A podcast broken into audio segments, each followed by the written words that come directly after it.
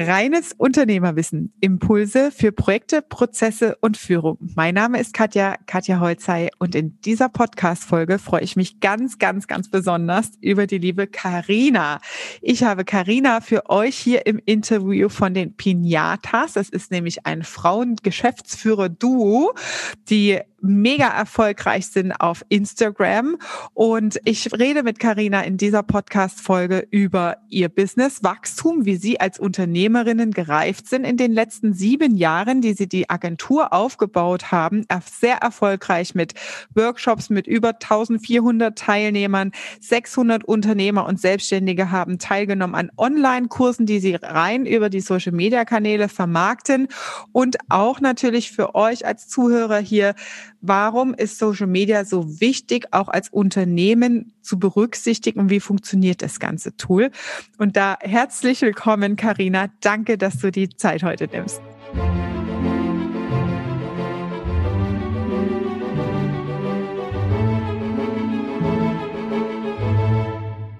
Sehr, sehr gerne. Dankeschön, dass du uns hier eingeladen hast zu deinem Podcast. Ich freue mich mega und ja, sehr cool, dass ich hier am Start sein darf.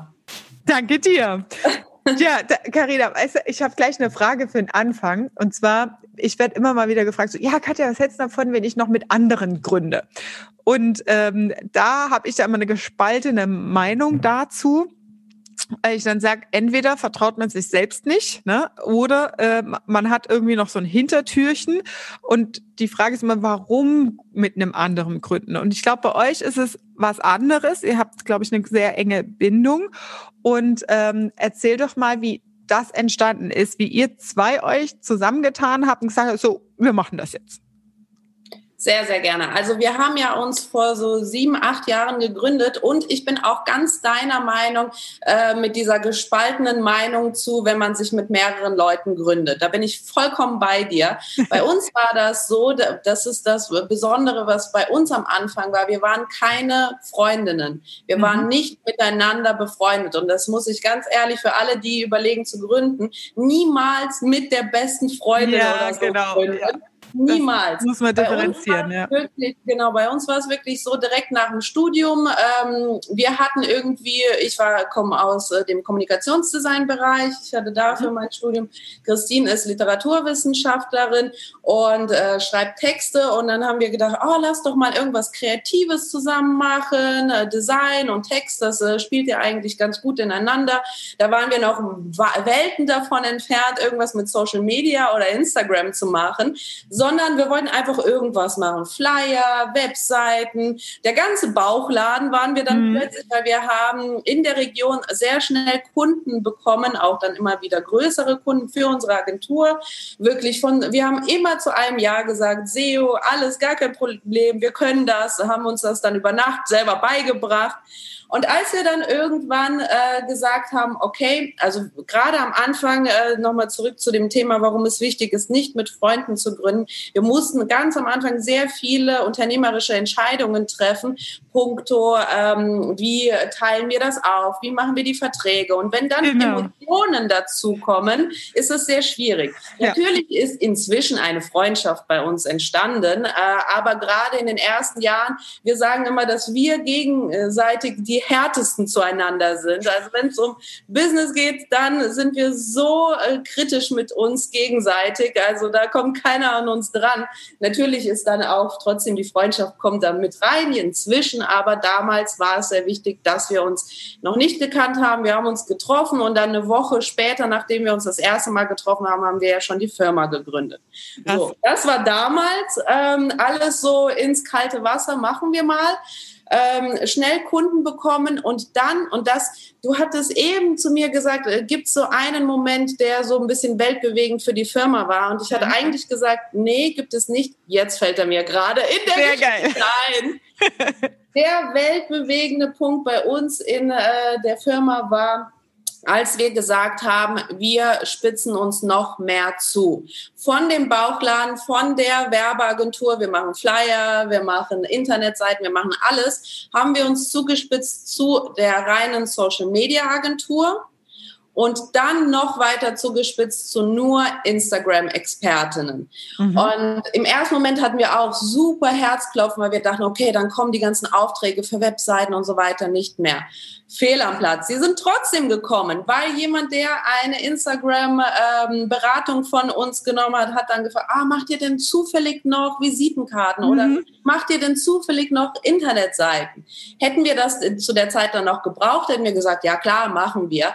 Aber jetzt ist es wirklich so, dass wir sagen, nee, wir machen nur noch Instagram mhm. für Unternehmen und Selbstständige. Wahnsinn, ja. Das ist tatsächlich eine Erfahrung, die ich auch selber gemacht habe und die viele mit dem Stichwort Positionierung, weil du hast es jetzt ja formuliert mit sehr spitz äh, definiert, das heißt, du positionierst dich und spezialisierst dich in der Außenwirkung auf etwas, ähm, was viele da missverstehen, weil sie dann denken, okay, ich darf nur noch das eine machen. Aber es ist tatsächlich eher so, wie du sagst, du hast, also bei mir ist es ja auch das Thema Prozesse, ja, aber hinten dran, wenn du eine Prozessoptimierung machst, hast du die vor- und nachgelagerten Prozesse auch immer. Und dann bist du ganz schnell in der ganzheitlichen Unternehmensführung, ähm, was du gar nicht voneinander lösen kannst beim Führen am Unternehmen und Geschäftsführungsperspektive drauf zu haben, also diese Vogelperspektive zu kriegen. Und ähm, es ist halt schwieriger zu kommunizieren, so wie du sagst. Ne? Du hast halt irgendwie so einen Gesamtwarenladen und viele, die das Wissen noch nicht haben, ähm, oder auch nicht das Bewusstsein, dass ihnen Wissen fehlt an einer bestimmten Stelle, können das dann auch gar nicht einschätzen. Ne? Und dann ist es wirklich besser, genauso wie du sagst, in der Positionierung sich auf eins festzulegen und die anderen Serviceleistungen oder Produkte als Upsell oder Ergänzungsprodukt noch drin zu haben und später, wie ihr es jetzt auch gemacht habt, komplettes Portfolio zu bereinigen, zu sagen, wir machen jetzt nur noch das. Ne? Ja, ganz sehr genau. cool. Ja. Wie war das denn jetzt? Ihr seid jetzt äh, sieben, acht Jahre am Markt ähm, in eurem in eurer unternehmerischen Reife, sag ich mal. Ne? So, ähm, wie war, hat sich das angefühlt? Gab es da Entwicklungsstufen, Jahre, Hochs und Tiefs, die euch da irgendwie geprägt haben, wo ihr dann gemerkt habt, so, hu, äh, okay, wir haben jetzt hier mal ein paar Briefe vom Finanzamt vielleicht und Jetzt wissen jetzt, wir, äh, jetzt ist, noch, jetzt, jetzt ist noch mal was anderes. Ja? Also ja. was für ähm, Entwicklungsschritte habt ihr da in eurer Unternehmerrolle, Unternehmerinnenrolle auch äh, durchgemacht? Ja, also der ähm, erste Punkt, wo wir gemerkt haben, oh, da stimmt irgendwas nicht, da müssen wir bei uns, also am Anfang haben wir so einfach drauf los, einfach gemacht, gemacht, gemacht. Und äh, irgendwann haben wir gemerkt, okay, da stimmt was nicht von der Wahrnehmung der Kundenseite auf uns. Das war auch damals noch in der Social Media Agentur. Mhm. Denn äh, wir wurden auch immer als die Mädels von nebenan und hier die, die jungen Mädels, so ein bisschen Ping-Pong-mäßig, ah, lassen wir die mal warten eine halbe Stunde auf einen Termin und so Geschichten. Mhm. Alles. Ich habe das ganze Repertoire haben wir durchgemacht, bis mhm. uns dann irgendwann klar geworden ist, wo, woran liegt das? Was ist das? das äh, was, was stimmt denn nicht? Warum werden wir denn da so nicht so richtig ernst genommen? Genommen in der mhm. Materie. Mhm. Liegt es an unserem Outfit, an unserer Haarfarbe? Als Frau fängt man ja direkt mit mhm. Selbstzweifeln und so an. uns dann irgendwann aufgefallen ist, ah, wir sind es denen einfach nicht wert, dass äh, ähm, dass, dass die pünktlich dahin kommen und so. Weil wenn zum Beispiel, keine Ahnung, äh, jemand, der größer ist als wir, da mit, mit einer riesen Reichweite, mit einer riesen Agentur hinkommt, der Geschäftsführer von XY, den lässt man ja nicht warten. Warum lässt man uns immer warten? So. Mhm als wir das dann irgendwann verstanden haben und äh, uns darauf angepasst haben, dass wir, keine Ahnung, wenn es jetzt auf dem Beispiel dieses Wartens, ähm, okay, dann gehen wir einfach nach zehn Minuten und äh, schreiben diese zehn Minuten auf Rechnung drauf. Dann haben wir das ein paar Mal gemacht und plötzlich hieß es, ah ja, ja, äh, die dürfen wir jetzt nicht mehr warten, weil die schreiben uns sonst eine Rechnung dafür. Also das ist alles so eine Wahrnehmung. Mhm. Das war Punkt eins. Und Punkt zwei war das ähm, Finanzielle also wirklich, wir haben, wir können richtig hart arbeiten. Auch Nachtschichten damals, alles.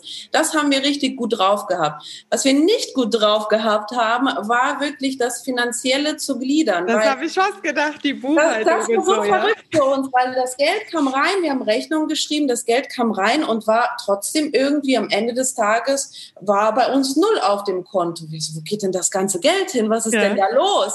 Und dann haben wir irgendwann Profit First gemacht Und das war für uns halt auch einfach ein Game Changer, das äh, so aufzuteilen mit der Gliederung. Ich weiß nicht, wie weit deine Zuhörer da drin sind bei Profit First, mhm. aber äh, verschiedene Konten aufzuteilen mit Prozenten und so weiter, da haben wir uns da richtig reingehängt.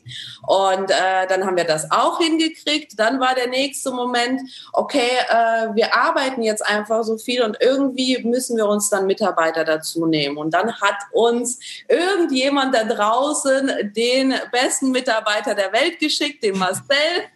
Cool. Der uns einfach, also er ist einfach das dritte Gehirn bei uns. An alles, äh, woran wir nicht denken, äh, denkt er. Er ist mega strukturiert mit seinen ganzen Tabellen und allem drum und dran. Das wirklich, den hat er in den Himmel geschickt, so.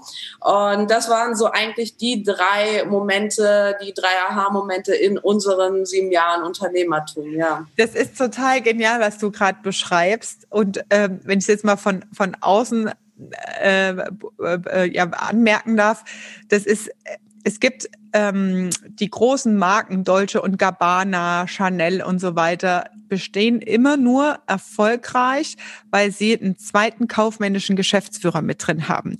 Der Karl Lagerfeld ist der Designer, das, der Kreative, der Kopf nach außen mhm. und haben aber meistens immer noch einen zweiten Geschäftsführer, der die Buchführung macht und der die Bühne auch nicht braucht. Und das im Duo ist eigentlich immer das, was richtig gut funktioniert. Ne? Und ihr beide seid ja in Kreativbereichen unterwegs, sowohl Texten als auch Grafikdesign und so. Ne? Das ist irgendwie logisch, dass dann die Zahlen auf der Strecke bleiben, weil das die Dinge sind, die einem nicht so zufliegen, ja, wo man nicht so den Bock drauf hat mit Tabellen. Und das ist auch immer die Frage, wenn ich gefragt werde wegen Mitarbeiter einstellen wenn du als Geschäftsführer so tickst, ja, ich äh, bin ja ein Stück weit auch sehr aktiv, aber mehr verstreut aus der Menge heraus, dass ich sage, mein Assistent muss ein blauer sein, so ein Tabellenheini, ja. So, ein, so ein pünktlicher, ja. Der blaue. genau, weil äh, der muss mich strukturieren, dass ich nicht äh, unpünktlich bin und so weiter, weil ich bin so nah immer am Kunden und am ich gebe da mein Maximum, wenn ich im Call bin und überziehe dann auch gerne mal und lass nach mir die Sinnflut. Was danach ist, weiß ich gar nicht, was auf, dem, auf der Agenda ist. Und da brauche ich einen, der in der Tür steht und sagt, hier, ne, in zehn Minuten musst du los, sonst ist dein Zug weg, sonst äh, ist der Flieger weg, sonst funktioniert das nicht, ja. ähm, genau. Und das ist natürlich mega, wie du es jetzt beschrieben hast, ne, weil das ist die ultimative Lösung. Ja, und da müssen halt viele erstmal so eine Lernkurve hinlegen diesen ähm, das lesen zu können im Menschen, ne? Mhm. Ähm, weil das sind natürlich immer die Typen, die nicht so ähnlich ticken wie wir. Ja, gerade die Introvertierten, die Analytischen, die Tabellenleute, die kommen nicht ins Vorstellungsgespräch und labern dich zu, wo du sagst, ja, voll sympathisch, ne? Sondern die sitzen da wie ein Eisblock und du denkst dann so, mhm, okay. Aber hintenrum ist es dann wirklich das, das Beste, mega. um das ja. auszugleichen. Ja, ja, ja, mega, genau. Richtig cool, Wahnsinn. Ja, wie hat sich denn euer Instagram, also ihr macht jetzt nur noch Instagram, hast du gerade gesagt, mhm. entwickelt in der Form, dass ihr sagt, wir beraten Unternehmer und Selbstständige dabei, wie sie ihren Instagram-Kanal professionell aufbauen oder nutzen können. Wie hat sich das dahin entwickelt? Du hast jetzt gerade gesagt, ihr macht jetzt nur noch auch das. Den Schritt hätte ich ganz gern nochmal gewusst, bevor wir auf die Produkte und die Inhalte weiter eingehen. Mhm. Ja, sehr gerne. Ähm, das hat es eigentlich daraus gekommen, dass wir, wir hatten halt in der Region, wir sitzen äh, Saarland, Rheinland-Pfalz, Luxemburg, ich bin jetzt gerade hier in Luxemburg, ähm, sehr, sehr viele Workshops an, äh, angeboten. Also wirklich, dass Unternehmen und Selbstständige zu unseren Präsenzworkshops kommen können und äh, dann lernen die was über Social Media, damals noch Facebook und Instagram. Und irgendwann hat das aber so einen Ausmaß äh, angenommen, dass da 30, 40 Leute in dem Workshop gesessen haben und wir äh, an, an einen halben Tag Workshop gehalten haben, vormittags in äh, Trier, dann rübergefahren sind nach Saarbrücken, den Nachmittag in Saarbrücken und wir danach zu Hause angekommen sind und auch körperlich fix und mhm. Fahren. Und dann haben wir uns gedacht, okay, irgendwie müssen wir das alles digitalisieren, weil wir können ja, wenn wir dann noch größer werden und noch mehr Workshops machen, ja nicht in ganz Deutschland rumreisen.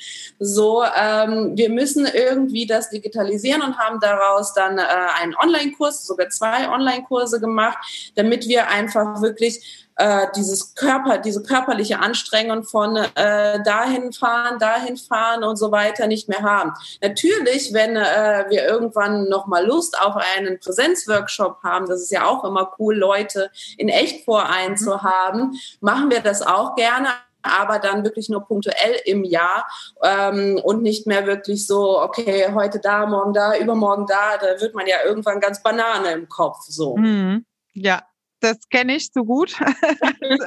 Unternehmensberaterin, 14 Jahre, ähm, bin ich bei Unternehmen nur so unterwegs gewesen und da sagt man ja im Schnitt äh, 120 Tage im Jahr ist ein gutes gut Geschäftsjahr und da bist du, du wohnst halt im Hotelzimmer eigentlich, ne? Ja, das kenne ich gut. Ja, krass. Und dann habt ihr euch halt wirklich auch auf das Thema absolut spezialisiert und gesagt, wir bleiben jetzt bei Instagram, weil der Hype ist da, die Leute kommen zu uns und es läuft von alleine wie Brezelbacken und jetzt gucken wir, wie wir das weiter professionell Genau, und vor allem war es halt auch das Tool, was bei uns das Marketing am Anfang gemacht hatte. Also mhm. Instagram und Facebook ist ja ein reines Marketing-Tool für Selbstständige und Unternehmen, die sich mhm. da präsentieren.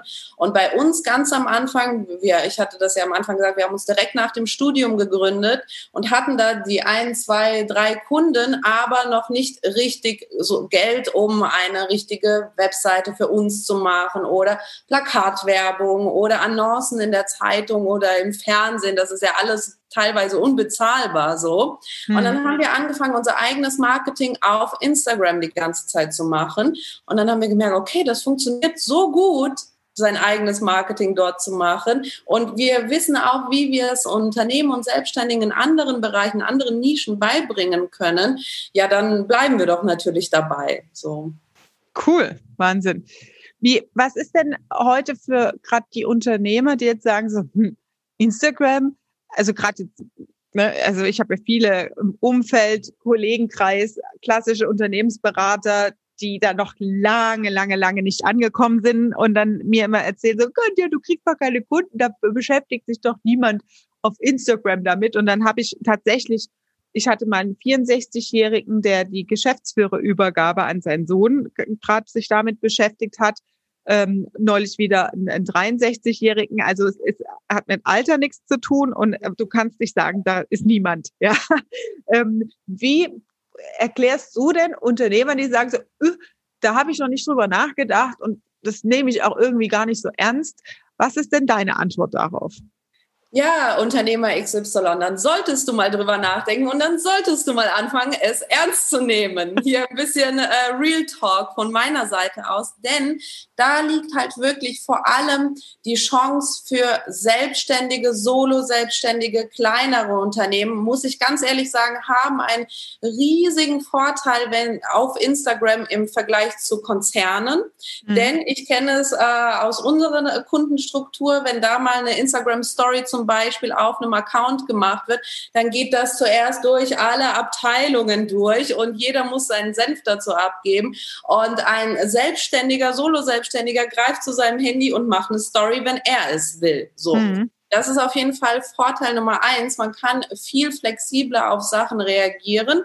Und ähm, es gibt, äh, es stimmt auch gar nicht, dass da keiner ist oder so, oder dass da Jungen sind oder so. Denn ähm, wenn man sich die Zahlen anschaut, Instagram wird halt einfach zu dem neuen Facebook.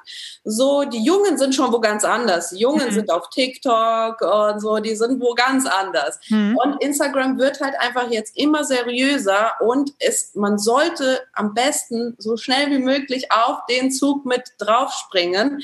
Ähm, war, wäre cooler gewesen, wenn man vor ein paar Jahren noch mit draufgesprungen mhm. wäre, aber jetzt ist es immer noch nicht zu spät, mhm. finde ich. Und äh, man bräuchte aber immer eine Strategie, weil einfach nur dieses drauf losposten, hier mein Mittagessen, hier mein Agenturhund, ist halt auch nicht mehr, weil mhm. 2020 muss man da einfach eine Strategie ähm, für sein Unternehmen auf Instagram aufbauen. Welche Inhalte poste ich, was kommuniziere ich, welche Zielgruppe habe ich auf Instagram. Das muss man sich alles durch den Kopf spielen und dann loslegen und Spaß haben.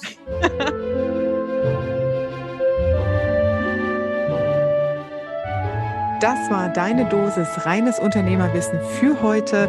Ich freue mich, wenn du auch beim nächsten Mal wieder dabei bist. Lasst uns gerne eine 5-Sterne-Bewertung hier für das Gespräch mit der Karina, für das Interview. Gerne auch deine Rückmeldung, falls du noch Fragen zu den Themen hast, hier unten in die Show Notes.